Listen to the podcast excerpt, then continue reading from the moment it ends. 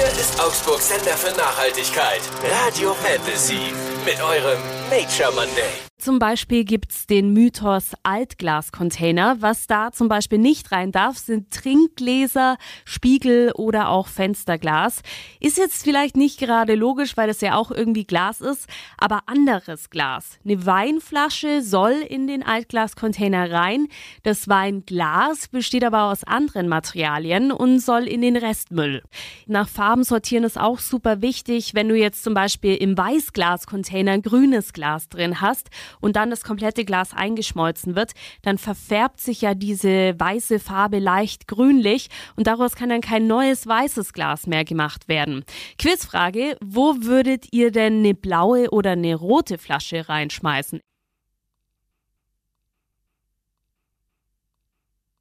Wenn das Glas nicht braun oder weiß ist, dann gehört es automatisch in den grünen Glascontainer, weil das grüne Glas die meisten Fremdfarben aufnehmen kann.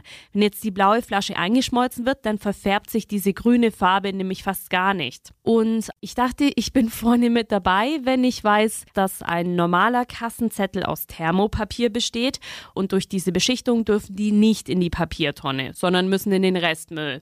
Jetzt ist es aber so, seit ein paar Jahren gibt es ja diese blauen Kassenzettel und die sind umweltfreundlicher und die dürfen in die Papiertonne.